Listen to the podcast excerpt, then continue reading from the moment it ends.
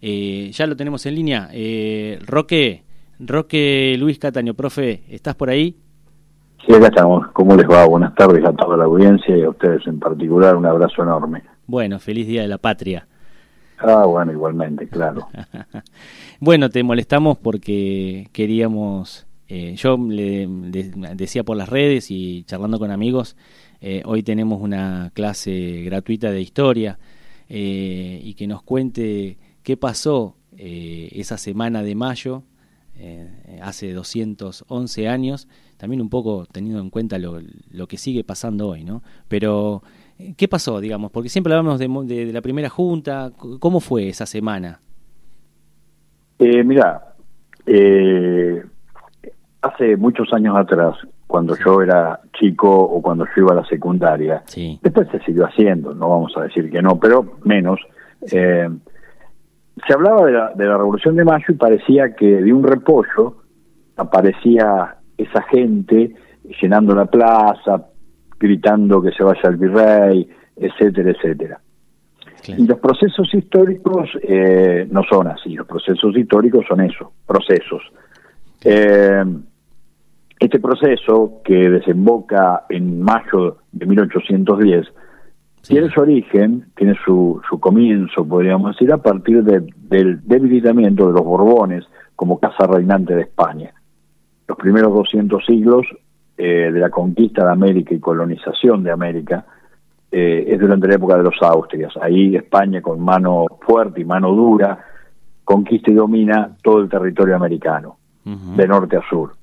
Eh, luego con los Borbones la cosa se relaja un poco y ya a partir de mediados del siglo XVIII han perdido pisadas sobre los territorios americanos y empieza a surgir una especie de de, ideario, eh, podríamos decir de autodeterminación, de cierta libertad, que va generando movimientos, eh, concretamente el más eh, llamativo de estos movimientos en contra de España, en contra de los Borbones y en contra del colonialismo, es el levantamiento de Tupac Amaru, que sabemos que fue sofocado a sangre y fuego. en un momento determinado, esa debilidad que tienen estos territorios hacen de que por el Río de la Plata, eh, Buenos Aires se había convertido en virreinato del Río de la Plata en 1776, los ingleses decidan, porque tenían muy poca eh, defensa, eh, tomar el Río de la Plata, tomar la capital del virreinato del Río de la Plata, decir es que en 1806 invaden Buenos Aires y luego lo van a hacer nuevamente en 1807. Y es aquí donde de alguna manera comienza a acelerarse este proceso que yo les estoy contando, por el cual la expulsión, bueno, primero la, la huida de Buenos Aires del virrey Sobremonte, que deja Céfala, la capital del virreinato, eh, un grupo de, de, criollos y de españoles, eh, sumados a algunos otros que vienen de la banda oriental, luchan contra los ingleses, lo terminan derrotando, liderados por Liniers, Santiago de Liniers y Bremont, un francés que trabajaba como almirante eh, para, para España en estas tierras, eh, los terminan expulsando. Los ingleses se organizan y vuelven a atacar y vuelven a ser expulsados, ya ahí actuando toda la ciudad de Buenos Aires. ¿Qué, qué consecuencias tienen estas, estas invasiones? Bueno, varias, varias. Y yo creo que aquí está la antesala de lo que va a suceder a partir de 1810, concretamente de mayo. La primera, cuando el virrey se va, cuando Sobremonte abandona Buenos Aires, un cabildo abierto decide reemplazar a ese virrey que, se había escapado, teóricamente escapó para cuidar los caudales y escapó a buscar ayuda a Córdoba, pero había dejado la ciudad a Cépala. Lo nombra a virrey, a, lo nombra a virrey y jefe del ejército a Liniers. Primera, primera cuestión, un virrey es reemplazado por el cabildo de Buenos Aires cosa inédita, ¿no es cierto?, en, en, el Río de la Plata y en otros virreinatos. Segunda cuestión, los grupos militares de Buenos Aires, hasta ese momento en manos de españoles, ahora están en manos de criollos, concretamente el cuerpo de patricios. Siguen manteniéndose, algunos son disueltos, pero siguen manteniéndose eh, regimientos de españoles, pero minoritarios a los que son los regimientos de criollos. Esto también es importante porque en algún momento el virrey sin apoyo militar decide renunciar. De haberlo tenido, probablemente la cuestión se hubiera alargado. Eh, y tercera cuestión a tener en cuenta es que durante esos días de 1806, 1807, 1808 van surgiendo alrededor de Liniers, ese virrey elegido por, la, por, el cabildo, digamos, por la, por la ciudadanía de Buenos Aires, por eh, los que eran eh, vecinos de Buenos Aires, eh, empiezan a armarse grupos, concretamente tres grupos este, importantes. Un grupo que es el grupo juntista, liderado por un español, Álzaga. Un segundo grupo que son los militares y un tercer grupo que son los criollos con ideas eh, más eh, independentistas o revolucionarias, entre los que están Belgrano y Castelli. Va bien, vamos bien. Sí, sí, perfecto. Sí, sí, sí. no, no, no, yo te, yo te, la verdad que no, no te quiero interrumpir. Eh, Está bien, perfecto. ¿Sabes que te, iba a preguntar, tenía como para preguntarte, digamos, ¿dónde estaría representado el, la clase más baja en toda esta cuestión? Bien, ahora, ahora vamos. Sí. Ahora vamos, porque... Con la composición social, digamos, me, me claro, ¿no? Claro, ahora vamos. Ahora yo te, te, voy a, te voy a lo, lo, vamos a aclarar bien todo esto. Es así que estos grupos, en un momento determinado, eh, paralelamente a esto, en Europa, en España, ocurre que Napoleón decide invadir España y eh, toma prisionero al rey Fernando VII, lo, lo, toma prisionero y se queda con España. Una junta, es decir, las distintas eh, regiones de, de, España, las distintas ciudades de España, eh, deciden organizarse en juntas y cada junta enviaba un delegado a la junta central que estaba en Sevilla. Y esa junta gobernaba en nombre del rey prisionero Fernando VII desafiando el poder de Napoleón. Esa junta central de Sevilla es quien nombra reemplazo por un montón de causas que, que excedería esta, esta charla, eh, nombra eh, reemplazo a Liniers y en su nombre, en su reemplazo, el nombre de Baltasar Hidalgo de Cisnero. Pero este virrey que llega al Río de la Plata en el año 1809 no es elegido por el rey, es un virrey elegido por una junta. Por una junta en Andalucía, sí. Una junta En, en, claro, en Sevilla. Este, con lo cual, de alguna manera, muchos criollos de estos tres grupos que yo te estoy planteando empiezan a reunirse y empiezan a hablar de resistir a este virrey y seguir apoyando a Liniers. Probablemente la revolución hubiera ocurrido allá por 1809 si Liniers hubiera aceptado la propuesta de Belgrano. Belgrano en una, en una de sus cartas dice, nosotros le dijimos, le propusimos a, a, Liniers nombrarlo mandón, es decir, nombrarlo jefe, virrey, nombrarlo mandón, y eh, el muy, no me acuerdo la palabra, creo que fue tonto, textual, sí el muy tonto no lo aceptó. Eh, esto nos dejó bastante eh, desprevenidos en relación a el virrey. Llega el virrey este, se ubica en la banda oriental y pide autorización para, ir a Buenos Aires. Si Liniers no le hubiera dado autorización, ahí hubiera habido un conflicto. Bueno, la cuestión es que finalmente Liniers renuncia, Cisnero entra en Buenos Aires y Cisnero negocia de alguna manera con los militares eh, que venían con un conflicto desde el año 1809, también por un levantamiento juntista, etcétera, eh, no hacer sumario a nadie, qué sé yo, y conseguían el apoyo de los militares. Estos grupos se eclipsan de alguna manera, es decir, eh, durante todo el año 1809 y principio de 1810, estos grupos mm, se siguen reuniendo, siguen charlando, pero bastante debilitados, hasta que el 15, y acá ya sí entramos en la semana de mayo, el 15 de mayo de 1810 llega la noticia en una fragata al puerto de Buenos Aires que, perdón, al puerto de Montevideo, eh, después llega a Buenos Aires, el 15 llega al puerto de Montevideo, que la Junta Central de Sevilla ha caído por Napoleón y Napoleón domina toda España. Bien, dicen estos grupos, empiezan a reunirse, jabonería de Vieites, eh, café de Marco, etcétera, eh, Estaríamos ya, donde está el regimiento de patricios, empiezan a reunirse y ¿qué hacemos? Europa está dominada por Napoleón, España está en poder de Napoleón, ya no hay autoridad en España. Pues bien, si no hay autoridad en España, eh, si la Junta de Central tampoco está, este virrey no tiene legitimidad. Hay que tratar de que este virrey se vaya y organizarnos en junta, como venían organizándose en España para defender los derechos del rey. Esa era una máscara la realidad de muchos, bueno, muchos querían la Junta para defender los derechos del rey, pero muchos querían la Junta para realmente comenzar a gobernarse solos y empezar a dar un paso hacia la autodeterminación de, eh, de los pueblos. Bien, sí. es cierto que estos pueblos, estos grupos empiezan a reunirse, van acá, van allá, y es ahí, y es ahí donde algunos sectores de las orillas, este, liderados por, por algunos alcaldes de barrio, eh, por algunos abogados, por algunos matarifes con cierto eh, con cierta este, autoridad en la ciudad de Buenos Aires porque llevaban la carne y otras cosas y administraban este, las necesidades de la ciudad, en fin, empiezan a acercarse a este grupo, este, podemos decir, burgués, este grupo ilustrado burgués, que está reuniéndose.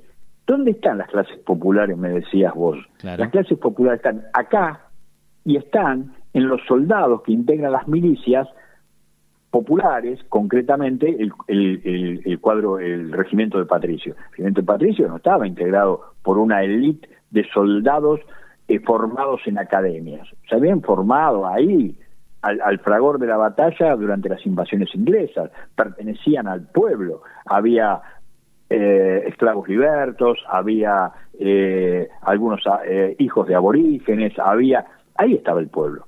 Es, La gente, digamos, que hoy llamamos nosotros genéricamente pueblo, estaba ahí.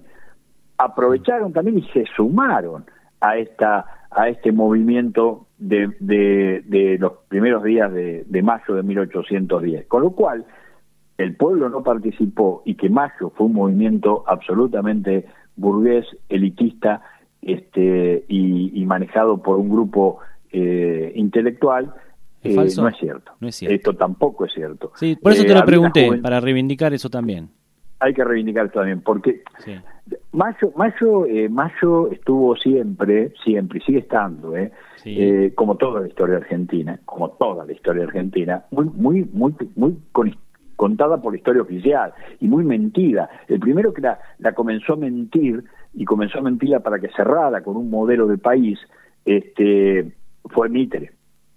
Mitre escribió la primera gran historia este, argentina y, y Mayo, por ejemplo, en un momento dice en, su historia argentina Mitre, dice los los eh, sí los eh, los vecinos se retiraban de Buenos Aires el día 22 de mayo a las 12 de la noche y sonaba las campanadas del reloj del cabildo. Eh, ya para esa época el cabildo no tenía reloj eh, por ejemplo, en un momento dice eso de los paraguas ¿eh? en la plaza, eh, todos los paraguas y todo demás, había muy pocos paraguas, porque primero en Europa se usaban, pero la importación estaba muy muy muy muy cortada con las guerras y todo lo demás, y prácticamente no había paraguas en el Río de la Plata, etcétera, etcétera, etcétera. Es decir, un sinnúmero de errores que Sarmiento en algún momento, hablando de Rosas, este, hablando de Rosas. Apareció Juan Manuel. Eh, apareció, lo vamos a hacer aparecer, pero después lo soltamos. Pero hablando de Rosas, dice, yo escribí el Facundo, dice Sarmiento, como una manera de hacer un aporte al derrocamiento del tirano.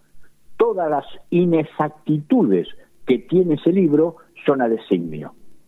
Es decir, Sarmiento mismo confiesa que el Facundo es mentira, o que por lo menos tiene muchas mentiras. Alguna vez algún historiador argentino se tomó el trabajo de cotejar la cantidad de mentiras históricas que tenía el Facundo y eh, llegó a 73, 73 mentiras a designio de Sarmiento. Y en una época se enseñaba, a principios del siglo, finales del siglo pasado, se enseñaba historia argentina antirrocista con el Facundo de Sarmiento, diciendo lo que eso era la verdad, era un catecismo, etcétera. Ah, Entonces todas estas mentiras son las que van llevando también a un desconocimiento de la historia. Por un lado, no se la conoce, por otro lado, no se la estudia, por otro lado, no se la sabe, ergo, la Argentina que tenemos. Claro, yo te quería eh, preguntar, este, primero, te quiero hacer dos preguntas. Los pueblos sin memoria, sí. dice, ¿no es cierto? Los pueblos sin memoria sí. Eh, la repiten. Claro. No, te quería preguntar, eh, ¿me escuchás bien, Roque? Sí, perfecto, perfecto. ¿Ustedes, algo bien yo? Sí. Te quería preguntar este, qué deberíamos destacar y no olvidar de ese 25 de mayo y también eh, cómo se entiende la actualidad pensando en ese 25 de mayo.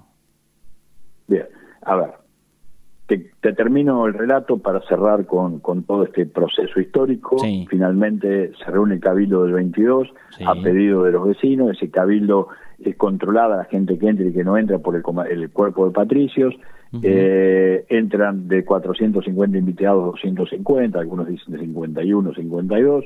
Finalmente, la noche del 22 de mayo se vota y la votación decide que el virrey debe cesar en su mando y eh, pasar el, el, gobierno al cabildo y el cabildo elegir un nuevo gobierno, una junta. El 23 y el 24 se trata de ganar tiempo, el, virrey trata de ganar tiempo, elige una junta como habían pedido en ese cabildo abierto, pero la junta estaba presidida por él con dos criollos y dos, dos criollos que eran eh, Castelli y Saavedra y dos españoles que, que, que, bueno, que finalmente renuncian porque el pueblo se empieza a golpar, como decíamos hace un rato, entra en la plaza, entran los jóvenes de la Legión Infernal, liderados por French y Beruti, que nunca jamás tampoco repartieron cintas celestes y blancas Sofías. Ah, era mentira. Eh, era mentira, absolutamente. La cinta uh. celeste y blanca aparece como símbolo distintivo de la, de la sociedad patriótica para en 1811 para diferenciarse de la logia de Autaro.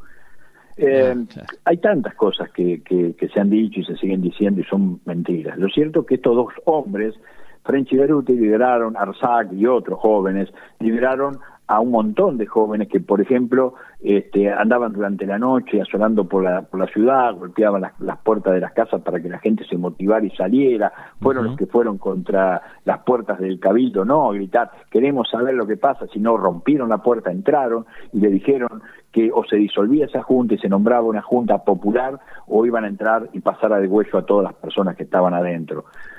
Es decir, eh, se intentó darle a la Revolución de Mayo, por, por lo que decíamos antes, una especie de eh, cosa lavadita, la y que no pasaba nada, todo demasiado civilizado, ¿no? Todo demasiado civilizado, ¿para qué? Ah, Para que no prendiera ese concepto de revolución. Si la revolución no fue una revolución y si nuestro origen no era lo que decían que había sido, si los próceres nuestros no eran todos los aguerridos, feroces y determinados que eran, en fin, quedaba todo muy lavado y finalmente la patria había hecho la oligarquía y eran los que gobernaban desde 1880, seguían gobernando y deberían gobernar para siempre. Claro, eh, claro otro relato y otra historia, la verdadera historia, eh, contradice un poco esto, ¿no? Porque si el pueblo realmente, la gente humilde, la gente de las orillas, acompañó a estos líderes, los apoyó, pero estos líderes sin, sin esta gente, sin este pueblo no podría tampoco haber hecho nada. Belgrano había quedado con ellos, que si la Junta no renunciaba y si la cosa se complicaba el día 24, el día 25, él iba a salir al balcón del cabildo con un pañuelo y si abría la mano y se caía el pañuelo, entraban todos y se pudría todo y si se desmadraba la cuestión. Eh, finalmente no, hubo necesidad. Cuando el virrey se da cuenta que las calles están tomadas, que la ciudad está palpitando algo eh, bastante parecido a una revolución, dice, bueno, la única que me queda es el apoyo militar, reprimir y hacerme fuerte. Convoca a los cuadros militares, los, los, distintos regimientos le dicen que no, que no le van a brindar el apoyo, que ellos están con los criollos y, y Cisnero renuncia. Acto seguido se impone una junta que tenía tres miembros de cada uno de los grupos que yo te decía anteriores a la revolución. ¿Te acordás? Los grupos que se habían formado a partir de las invasiones inglesas. Bueno, había tres militares o, que pertenecían al sector militar, tres que pertenecían al sector juntista, entre los cuales el más eh, conocido era Moreno, y tres que pertenecían a la élites más revolucionaria. Entonces, uno puso la presidencia, el otro puso un secretario y el otro puso el otro secretario. ¿Qué sentido tenía tener dos secretarios? Este era el sentido. Y después los restos, el resto de integrantes eran uno, uno, uno, uno. Y así integraron tres, tres y tres los distintos grupos que se integraron a la Junta. Esto jamás tampoco lo escribió ni lo dijo nunca nadie.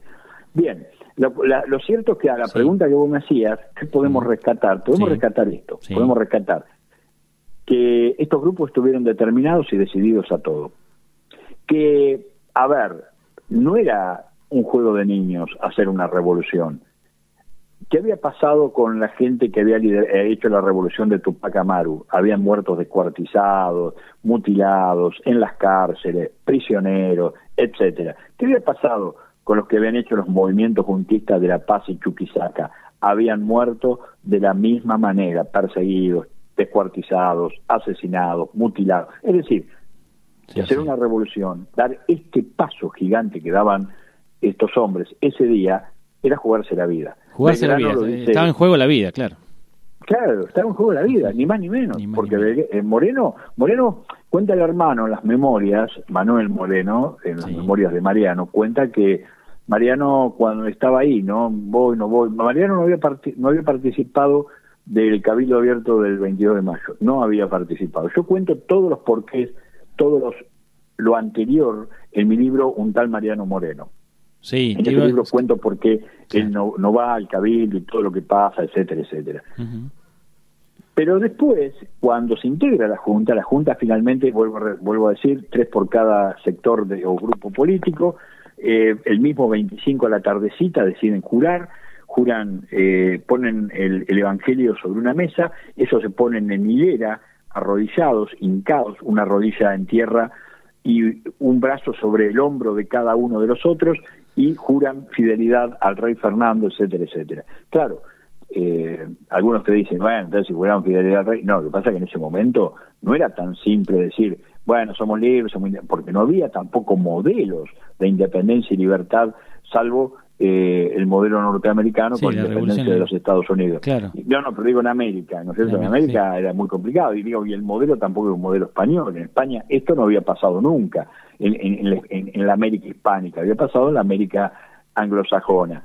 Eh, con lo cual no era fácil. Ahora bien, ahí termina el día 25. ¿Y el después qué pasa? Y el después pasa lo siguiente, pasa que están los grupos que a partir del día 26 quieren una revolución en serio, es decir, no se vuelve nunca más España y se empieza a ser una república, se empieza a hacer una constitución, se empieza a vivir una democracia, se empieza a independizar este territorio definitivamente de España y los grupos que no lo quieren. Las dos cabezas visibles de, del que quiere la, la revolución y el que no la quiere son Saavedra y Moreno. Saavedra quiere que todo cambie, pero para que no cambie nada. Y Moreno sí, quiere que cambie todo, pero definitivamente. Ya empieza a soñar en esa cabeza este, eh, llena de ideales y, de cuestiones, empieza a soñar con la independencia, empieza a soñar con una constitución. Bueno, también había que incorporar al resto de los eh, de los representantes de las provincias, porque la revolución le había hecho la capital, Buenos Aires, pero estaba el resto del virreinato. Bueno, el mismo 25 de la noche, Moreno, mientras todos festejaban y, y tomaban algo, porque hacía mucho frío, algo que, que, lo, algo, algo espirituoso, este, Moreno se va a un rinconcito, agarra el tintero y escribe la invitación a las provincias a integrarse a la Junta y que van a mandar un ejército para garantizar la libre elección de los integrantes, etcétera, etcétera. Ya cuando se arma ese ejército y ese ejército decide ir, eh, bueno, ya empieza la revolución. Cuando eh, se, digamos, a poco andar de la revolución se hace una contrarrevolución en la que estaba el virrey, los dos virreyes, estaba el virrey de Puesto, Cinero, y el, y el ex virrey Linier, que se había a vivir a Córdoba, empiezan a unir fuerzas para ir contra Buenos Aires en una contrarrevolución. Eh, Moreno se entera y envía un ejército. Ese ejército está liderado por Castelli y va French entre, entre los que van. Bueno, lo derrotan a Liniers y lo toman prisionero. ¿Cuál es la orden de... Eh, no nos olvidemos que eh, Liniers era un héroe en Buenos Aires. Entonces, si, eh, Saavedra y otro grupo de gente quería traerlo prisionero a Buenos Aires para que no pasara nada. Y bueno, y el tipo empezaba a conspirar desde adentro. Y Moreno da la orden de ejecutarlo junto con otros sediciosos y ahí en, las cercanías de, Córdoba, en un, rincón, este, se los ejecuta. ¿sí? Era la primera víctima de la revolución. Y era el, ex virrey eh, Liniers, el héroe de las invasiones inglesas, es ejecutado. El que le da el tiro de gracia, que se baja del caballo y le da el tiro de gracia en la cabeza, es Domingo French, el que repartía en una canastita cintas celestes y blancas en la plaza. No, no, no era así. Eran hombres decididos, eran hombres de armas llevar, eran hombres dispuestos a hacer una revolución. Y ya en 1810, pocos meses de, de, ocurrir el 25 de mayo de 1810, la revolución está en marcha. La conspiración también está en marcha las disidencias políticas también están en marcha. Bueno, la lucha sigue eh, y después conocemos todas las batallas de y después, bueno, Belgrano, San, eh, San, Martín. Exacto, a, partir de ahí la revolución, eh, en, un primer momento es Castelli el que lleva la batalla, después de la batalla de Suipacha, que lleva las tropas al Alto Perú, ¿no es cierto?, donde, donde, donde la resistencia española era más grande, Paraguay va Belgrano, que es derrotado, pero logra un tratado más o menos, la banda oriental se levanta Artigas en favor de la revolución y ahí tenés la otra pata popular de la revolución. La gran, la gran figura de Artigas. la revolución es Artigas, una gran figura, gran figura. De, de, 1810 a 1820 se vea de federalismo, de confederación, etcétera, de Artigas. Y no debemos olvidarnos tampoco que cuando se hace la revolución, en 1810, el 25 de mayo de 1810, el territorio argentino era todo el actual territorio argentino, lo que es hoy Uruguay, lo que es hoy Paraguay, lo que es hoy Bolivia, parte de Brasil y parte de Chile. Media América era el virreinato del Río de la Plata. ¿Por qué lo perdimos? Porque perdimos todos esos territorios que hoy, o regiones, que hoy son, son países. Sí. fíjate, hoy Bolivia es país, hoy eh, Paraguay es país, hoy eh, Uruguay es país. Todo ¿Por qué, y, y se perdió por incidencia de los, de, los, de los políticos. Es decir, los mismos políticos en sus luchas internas prefirieron negociar, por ejemplo, por ejemplo, Rivadavia, Rivadavia, don Bernardino, negocia con la banda, con Lecor y con Pedro de, de, Portugal en, en, en, Brasil, digamos, eh, negocia con Brasil, vamos a decirlo así, este, que invadan la banda oriental, se queden con la banda oriental, pero que lo echen a, Artigas de, a patadas. Y ese es el, el, origen de la pérdida de la banda oriental, hoy República Oriental de Uruguay. ¿Qué hacemos con la calle Rivadavia, que es tan importante acá en Chacabuco? Eh, bueno, eh, es, Rivadavia es un personaje, yo te diría que la Argentina tiene una larga lista, larga lista de personajes nefastos. Uno de ellos Rivadavia. Bien. Otro es Sarmiento. Pero, a ver, yo lo dije toda la vida y lo decía cuando daba clases y, y, no, no, no, no gané pocos enemigos también con ese tema, que algunos me decían, viste, los más, eh, los más light, me decían, pero déjalo vivir en paz, esos muertos, ya están muertos, ya forman parte del pasado, no te metas con ellos, déjalo. Y yo decía que el problema, ¿sabes cuál es? Decía yo, y lo sigo diciendo hoy, ¿eh? porque no pasó nada, no cambió nada, o muy poco. El problema, ¿saben cuál es? Un chico hoy en 2011 que ve que existe equipo de fútbol Rivadavia, biblioteca Rivadavia, la, avenida más larga de la Argentina Rivadavia, eh, colegio Rivadavia, gimnasio Rivadavia, etcétera, etcétera, y dice, ¡oh, miércoles! ¡Qué gran tipo este, eh! ¿Cómo lo reconoció la posteridad? Y no se pone a leer la verdadera historia, lee la historia oficial y ya está. Lo que le enseñan en la escuela, Rivadavia es un prócer, ya no fue un prócer y empezamos ahí a construir una Argentina, que es esta Argentina que hoy tenemos, amigos, que es esta Argentina mentirosa, mentirosa, una Argentina que es una mentira. Somos el granero del mundo, una cosecha salva a la Argentina, etcétera, etcétera, etcétera, montón de paparruchadas, y hoy nosotros miramos y decimos el 50% de los argentinos son pobres y eh, el 67% de los niños y adolescentes menores de 18 años son pobres.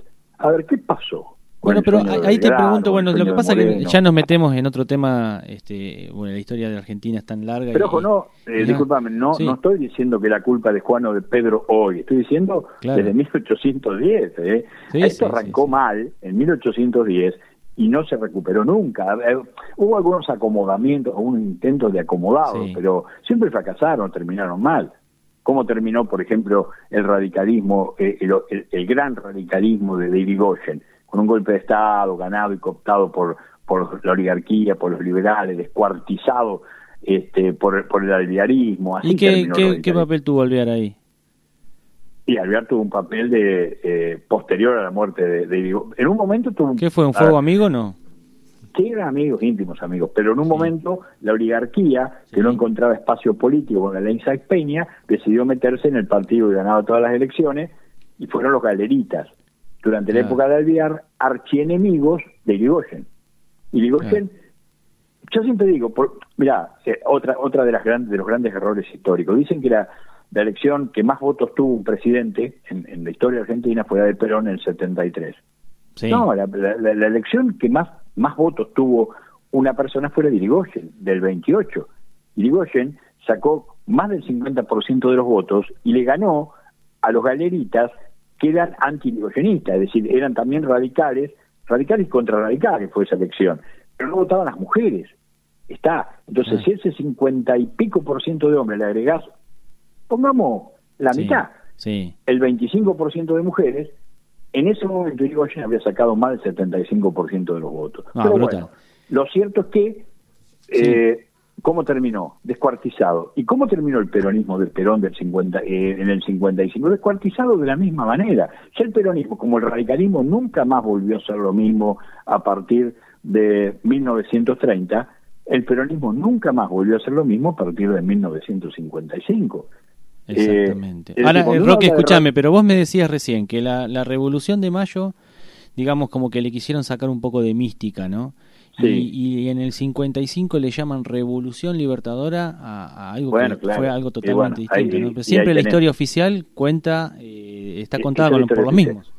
¿Y los golpes militares cómo se llamaron todos los seis golpes militares? Proceso de reorganización nacional, este, eh, Revolución Libertadora. Eh, sí, sí, sí, Y vos escuchar el discurso de los militares cuando sumen después de derrocar a los gobiernos populares y democráticos, hemos venido a salvar el honor de la República, No, no, es decir, eh, nosotros cada vez que, ojo, no es, un, eh, no es patrimonio argentino, es patrimonio de América Latina, más o menos pasó en todo lado lo mismo. Pero cuando acá los gobiernos populares empezaban a ganar espacio y el país iba hacia otra distribución de la riqueza, pin, a otra cosa. Exactamente. Roque, eh, bueno, mira, yo te voy a tener que volver a llamar porque la verdad que es, es, es, es lindo hablar con vos y, sobre todo para que nuestros oyentes puedan disfrutar un poco de una clase abierta.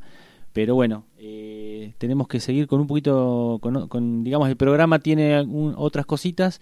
Eh, yo nosotros te agradecemos muchísimo que, que, nos hayas atendido, hayas tenido la deferencia de, atendernos, de, de, esta clase, de esta clase eh, gratuita y además no solamente quien te habla, sino también este, todos mis compañeros que del secundario que nos seguimos viendo, eh, tenemos un aprecio y un cariño muy grande por vos porque fuiste nuestro profesor de historia. Eh, así que bueno, eh, te mando un, abrazo muy grande y no sé si querés completar algo con todo este informe y esto que estabas este, comentando, bueno, informe, digamos, lo que estabas en, En primer, lugar, en primer lugar, agradecerte a vos. en segundo lugar, todos tus oyentes. Y yo también recuerdo a, todos mis alumnos, que siguen siendo mis alumnos, aunque son mis ex alumnos, con el mismo cariño que tuve durante 30 años de enseñar eh, no solamente historia, un montón de materias en, en, Chacabuco. Eh, eso por un lado. Por otro lado, eh, no, hay ningún problema. querés llamarme un sábado por mes, hablamos del tema que vos quieras. Por ejemplo, como estábamos hablando recién de, de, de, lo que habían sido los grandes movimientos populares, hablamos de eso, querés hablar de, de, del aborigen, hablamos de lo que quieras, de la economía, de lo que vos quieras. Vos me decís, mira, hoy vamos a utilizar un micro de, no sé, 30 minutos, 20 minutos, lo que sea, para hablar de lo que vos querés, Sarmiento, que decíamos recién de Rivadavia, entonces yo te diría, bueno, hay tantas cosas para hablar. Qué cosas, en qué cosas. Y finalmente decir que cuando la Revolución de Mayo necesitaba eh, necesitaba un objetivo, necesitaba empezar a armar, ¿no es cierto?, un plan para, para, para ver cómo se desarrollaba esa revolución, Moreno escribió el plan de operaciones. El plan de operaciones, no se pierdan de leerlo, yo lo tengo bastante eh, explicado en mi libro Historia de un país llamado Argentina. El plan de operaciones, eh, por ejemplo, entre otras, alguien dijo, alguien dijo que era mucho más sangriento, feroz y definitivo que el plan propuesto por Robespierre en la Francia revolucionaria que decapitó a media Francia. Sacá la cuenta, no, si era mucho más feroz, pero eso es un historiador francés. Eh, hay que leerlo, yo te puedo decir algunas cosas. Entonces, a partir del plan de operaciones, es que la revolución se hace a sangre y fuego. Ya es revolución. Sí, estamos hablando de 1811. Ahí. Y ahí aparece eh, aparecen los que no la quieren y a romperla, cortarla, traicionarla. Desfinanciarla, ¿no? Muy contado, sí. claro, está muy contado, pero muy contado. En, en, uno de mis libros se llama Los Padres Fundadores de la Patria. Los padres fundadores de la patria toman desde 1810 a 1820. Es decir, que todo este proceso está contado. Y está contado también, que es lo más interesante de esto, y con esto cierro, sí. para que te des una, idea, o para que se den una idea, eh, los oyentes, por qué estamos como estamos.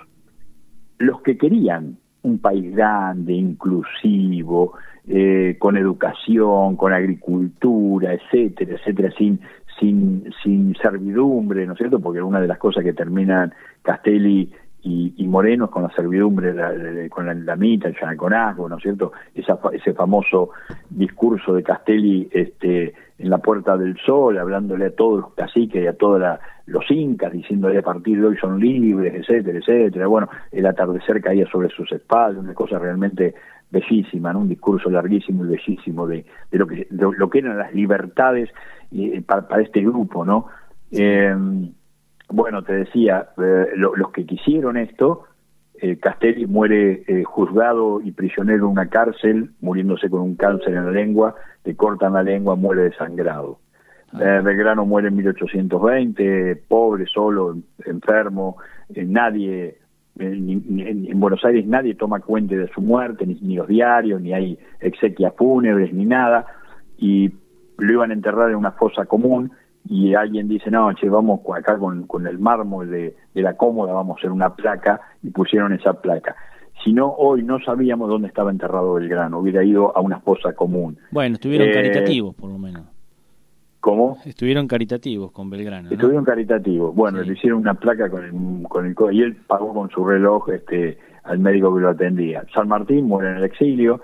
Eh, ¿Y Moreno? Rosas muere en el exilio. Moreno muere asesinado en alta mar. Asesinado.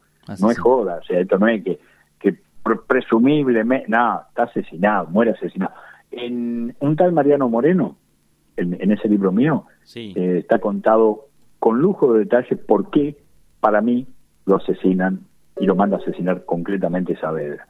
Eh, por eso digo, hay muchos años de, Yo nunca le tuve miedo al debate y siempre lo digo, sigo dando. A mí no me dicen, no, pero debatir. la historia, la historia viva, la historia viva, ¿no es cierto? Como para poder discutirla como discutimos hoy de, cualquier cosa de política porque es lo mismo, es lo, mismo. A ver si entendemos que lo que pasó en 1810 está pasando hoy, pasará mañana y seguirá pasando. No es que ahora son todos viejos bonitos o, digamos... exacto, no, que no eran viejitos, este, viejitos eh, bebé de pecho, ¿no es cierto? Por ejemplo, de San Martín habría que hablar también cuando venga el 17 de agosto, amigo, hacemos otra charlita de esta. De San Martín hay que reivindicarlo, no solamente porque cruzó los Andes, hay que reivindicarlo como persona, como ser humano, como No me hables de San, no me hables de San Martín Roque porque no, no se nos va el programa.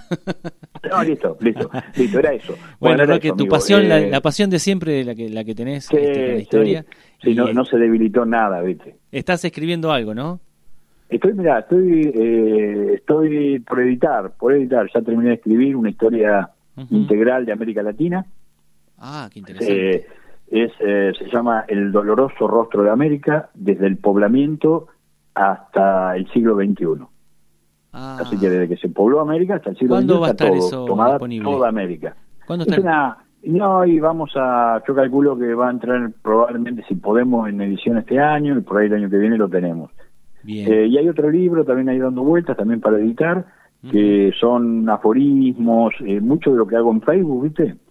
Eh, bueno, recopilado y juntado y un librito eh, Pensamiento Suelto se llama. Hay, de todo un poco, pero todo cortito, simple, como para irse a dormir y leer algo, en algunos casos reconfortante, en otros casos como para quedarse pensando toda la noche. Este, ese, ese pensamiento suelto también está, está ahí para editarse. Yo voy a editar ese el año pasado y, este otro que te dije este año. Pero con el tema de la pandemia, claro, ¿viste? Porque después los libros hay que presentarlos, ¿viste? Por streaming no es lo mismo, por por Zoom no es lo mismo, a mí me encanta ir al lugar, hablar, dar debate, charlarlo, ¿viste? y bueno, nada, pero probablemente ya te digo, lo hagamos este año para el año que viene o, el año que viene para, para el próximo año. Bueno, vamos a estar atentos, Roque. Sí. Y después hay terminado, hay terminados eh, dos más que irían en años posteriores. Uno que es una, una historia digamos, de donde de 1820 a 1829, esa etapa también que es, es muy rica con Dorrego como, como en, la, en la del 10 al 20, los padres fundadores, el eje es Artigas, y en esta el eje es, Dorrego. Fíjate cómo terminan ambos. ¿eh? Uno termina asesinado de la peor manera, este, sin juicio, fusilado, y el otro termina en, en, un exilio en el Paraguay y muere ahí viejo y solo y olvidado. Eh, por eso hay, hay, que, yo siempre, yo lo vengo diciendo desde mi libro La Argentina Negada, de 1998, es el primer libro mío, lo vengo diciendo esto. Sí, ¿eh? yo los nombré a los libros tuyos, pero no los, no los nombré en orden. Claro, no, no importa. Es, eh, bueno, el primero de todos es la Argentina, Fuegos, Radicalismo Argentino, Historia de un País, eh, un tal Mariano Moreno, otros Fuegos, Perón Perón, el octavo es Los Padres Fundadores y el noveno Alem, El Tribuno del Suburbio, que es una biografía novelada de, de Leandro N. Eh, y ahora, bueno, estarían por salir estos dos y hay un par más dando vuelta y ya terminados. Yo calculo que queremos, queremos estar Dios, este si Dios me da salud, vamos, vamos a seguir editando unos cuantos. Bueno, pues que así sea. Este, queremos estar ahí este, para, para, para ese momento. Roque, te agradecemos, te saludamos y este y bueno, nos volvemos a comunicar en cualquier momento. Muchísimas gracias. Ya te digo, estoy a tu disposición y al de tus oyentes. Cuando vos quieras, no tengas ningún problema en llamarme y armamos esta charla. más larga, más corta, como a vos te guste. No, por favor, un abrazo grande. Gracias, amigo. Un, abrazo inmenso. A todos los de Chacabuco, que bueno, el estar en Luján no impide que, yo ame profundamente mi tierra y sea mi tierra. Chacabuco es mi, mi tierra, mi lugar en el mundo. Gracias, Roque.